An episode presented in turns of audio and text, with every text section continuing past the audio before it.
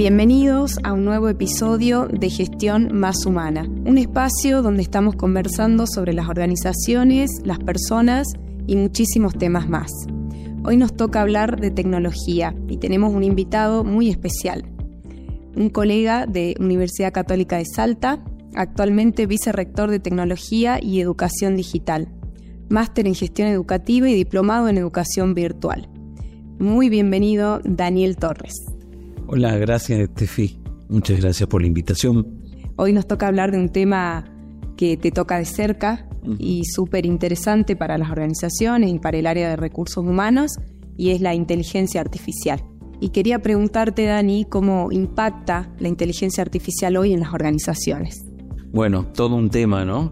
Desde parece ser que la inteligencia artificial comenzó en noviembre del 2022 con el chat GPT. Es como que ahí nos dimos cuenta que había algo, pero en realidad eh, hace más de 10 años que se está trabajando en el tema de inteligencia artificial, sobre todo en el hemisferio norte, y, ha recibido un impulso muy grande en la pandemia. Eh, primero te cuento una anécdota y ahí voy a la pregunta. Alguna vez hablando con el dueño de una empresa que hace inteligencia artificial que se llama Anastasia, Anastasia, que es el nombre de su hija, eh, un médico que, que terminó, un médico chileno que terminó eh, totalmente comprometido con la inteligencia artificial, estudiando en la NASA y demás, y que fue el que pudo predecir en qué barrios en, qué, en qué localidades de Santiago de, Santiago de Chile eh, se iban a producir el siguiente foco eh, infeccioso en el momento en que tuvimos pandemia. Fue, fue mi primer contacto real con la inteligencia artificial. ¿no? Las organizaciones están asustadas, algunas este, muy entusiasmadas y la gran mayoría asustada eh, porque el impacto de la inteligencia artificial eh, ya es un hecho, ya es algo muy concreto. Hoy, por ejemplo, me mostraban una invitación eh, a un evento realizado con inteligencia artificial. Entonces la persona era una chica muy agraciada que da el target del adolescente joven, haciendo la invitación y estaba hecho completamente con inteligencia artificial. Entonces, las organizaciones tienen hoy una gran posibilidad, pero también es un gran desafío, ¿no? Y si de recursos humanos se trata, eh, bueno, realmente eh, eh, es todo un tema. La inteligencia artificial, una de las cosas que ha hecho concretamente en el área de recursos humanos es mejorar la gestión del talento. Es decir, eh, hoy una empresa puede utilizar algoritmos de inteligencia artificial y puede analizar grandes volúmenes de datos, que de eso se trata la alimentación de cualquier inteligencia artificial, o puede indagar en redes sociales y de ese modo, por ejemplo, los patrones de selección ¿sí? o de evaluaciones de desempeño, si ya son empleados, si uno puede tener KPI, si uno puede tener medición de resultados, definitivamente te permiten tomar decisiones mucho más seguras y concretas. ¿no? Después, eh, en las organizaciones hay sistemas de gestión de desempeño que lo que básicamente hacen es que automatizan muchas de las cosas que antes los profesionales de recursos humanos tenían que hacer e incluso terminaban siendo una carga pesada, no sé, la nómina, no tener que pagar la nómina, tener que llevar adelante el, el ausentismo, eh, bueno, todo eso hoy se puede automatizar perfectamente y se puede conseguir una tabla de resultados que ahí sí es necesario el algoritmo humano, por así decirlo, eh, para facilitar, por ejemplo, la captación o la selección de recursos. Y después, eh, en general, lo que ha hecho la inteligencia artificial es aumentar muchísimo la velocidad de la transformación digital.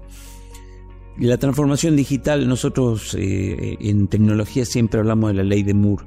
La ley de Moore básicamente es una persona que, definió que eh, de acuerdo a la velocidad con que se iban achicando los chips eh, en, un sistema de una organización de una computadora, eh, eso terminaba siendo una fórmula exponencial de crecimiento, de desarrollo de la tecnología.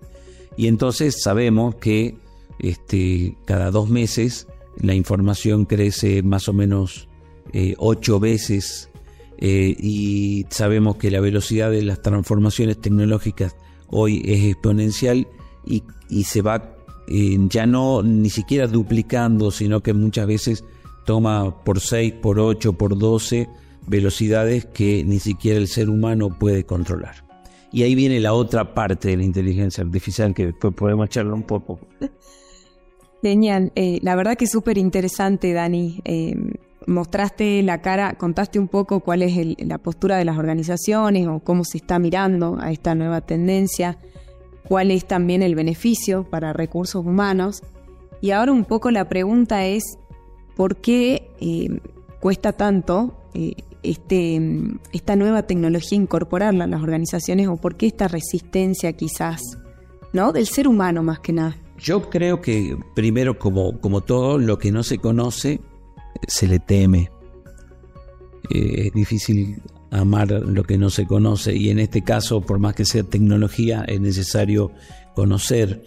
Entonces, eh, la primera cuestión que a mí se me ocurre es que las organizaciones tienen que ir acercando esta tecnología de a poco a los miembros de esa organización. Eh, no solamente aplicarla, por ejemplo, eh, uso un detector facial para tomar el presentismo de los empleados ah, en un carrusel que me permite hacer un face detection y de ahí a una base de datos, sino que primero explico al personal qué se hace, por qué se hace y sobre todo eh, le quito uno de los grandes miedos, de los grandes temores que genera la inteligencia artificial, que es qué van a hacer con mis datos. Te cuento otra anécdota. Una vez subiendo, teníamos que ir con el rector de la universidad al edificio de Huawei en Buenos Aires, ¿no? Un edificio inmenso en Puerto Madero. Eh, bueno, nada, para entrar era como si estuviéramos entrando a la NASA. Imagínate la cantidad de, asiáticos que trabajan, y también de todo, pero sin muchos asiáticos que trabajan en, en esos, no sé, 25 pisos luego de pasar por una serie de, de, chequeo y demás, nos llevaron a un piso donde había algo así como un 911, ¿no? Y eran unos, este, unos eh, televisores curvos alrededor de una gran eh, sala donde captaban incluso los autos que pasaban por la esquina y eh, nos mostraron, por ejemplo, cómo ante la captación de una, de una patente se disparaba un sistema en donde lo macheaba con el propietario y nos aparecía la cara del propietario, el registro de conducir, o sea que daba un poquitito de miedo, ¿no? Y entonces, también pensando en la pandemia, en lo que sucedió en el mundo con el tema del avance de la vigilancia tecnológica es inmenso.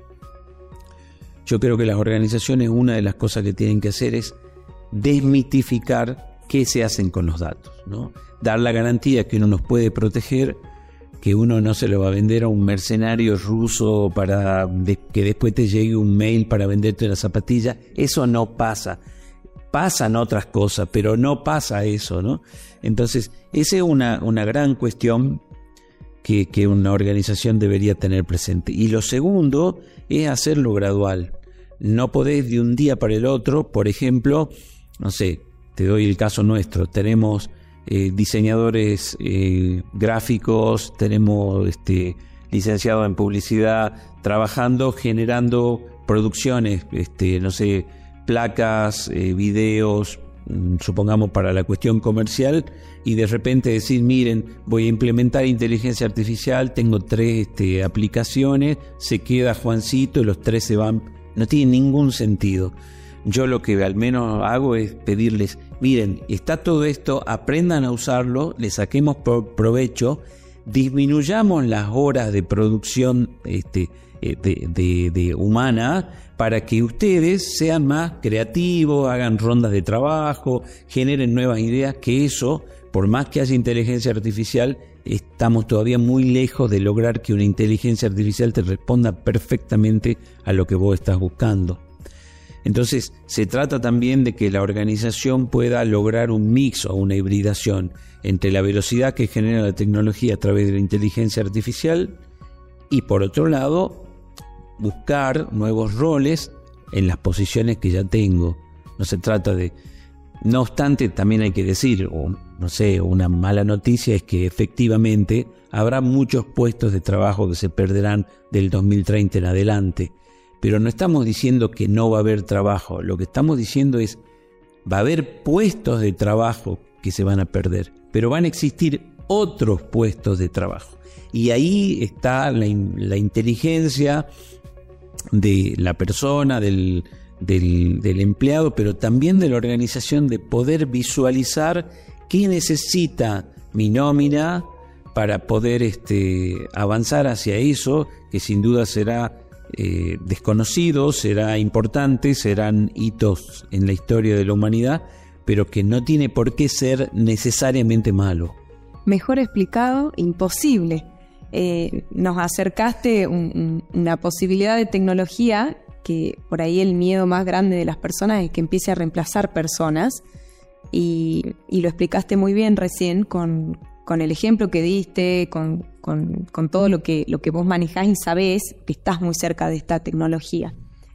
Y mm, lo que te quería consultar, Dani, es eh, cuál es la, mayor ventaja que vos ves en lo que es gestión del capital humano de esta tecnología y la desventaja. Em, a ver, en la gestión del capital humano, mm, yo creo que la ventaja es la velocidad que, con la cual te va a permitir, eh, por ejemplo, hacer selección de personal, por ejemplo, eh, lograr tener patrones de búsqueda, eh, poder este, errarle menos, porque vos sabés que en selección también pasa que muchas veces el sesgo humano produce muchos errores, lo que no significa que el sesgo algorítmico no las produzca que esa es otra cuestión que está como, no, la, máquina nunca se equivoca, es mentira, no solo, no, se, no solo se equivoca, sino que puede aprender mal y puede llevar el sesgo algorítmico a, errores impensados en toda una cadena, por ejemplo, ¿no? porque ya piensa mal desde el comienzo. Entonces, bueno, todo eso hay que aprender a corregirlo. Eh, yo creo que así como es la ventaja de, la velocidad y de la posibilidad de, mejorar eh, algunos sesgos humanos, también está unido a la desventaja, ¿no? La desventaja principal, a mi entender, eh, yo creo que en la automatización de mucho de lo cotidiano se puede correr seriamente el riesgo de deshumanizarnos. Y no sé, voy a, voy a contar algo muy, muy personal, pero a mí me da una bronca cuando me atienden los chatbots y me dan solamente tres opciones y yo quiero contar que no me llegó la tarjeta y no hay ninguna de las tres y me vuelven a mandar. Entonces ahí yo necesito una persona que me escuche y me entienda y que me diga, aunque no me lo solucione, que no sé que me tranquilice. Creo que ahí, este, sin dudas, la cultura humana está cambiando está cambiando la manera en que nos vinculamos y probablemente tengamos que aprender en un futuro no muy lejano a convivir con este tipo de inteligencia. Pero bueno, debo decir que medio chapado la antigua, la verdad que prefiero que me atienda un operador y me dé alguna, alguna esperanza de que me lo van a solucionar. Ahí está la clave, ¿no?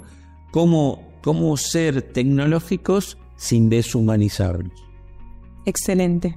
Muy buena la reflexión. Eh, o sea que yo me voy con una idea, Dani, a ver si compartís conmigo. Puede ir de la mano la incorporación de inteligencia artificial con el desarrollo de inteligencia emocional y habilidades blandas en una organización. Y totalmente. Genial, me parece. Es decir, cuanto más tecnología tengamos, los seres humanos deberíamos manejar mucho mejor nuestra inteligencia emocional deberíamos poder este, manejar herramientas, nada, digo, de coaching, de programación neurolingüística, cualquier herramienta que facilite la comprensión de la complejidad. que no nos lo va a dar la tecnología. La tecnología puede comprender la complejidad desde los algoritmos, pero no existen todavía, eh, todavía inteligencia sentipensante, que sí lo somos este, los seres humanos.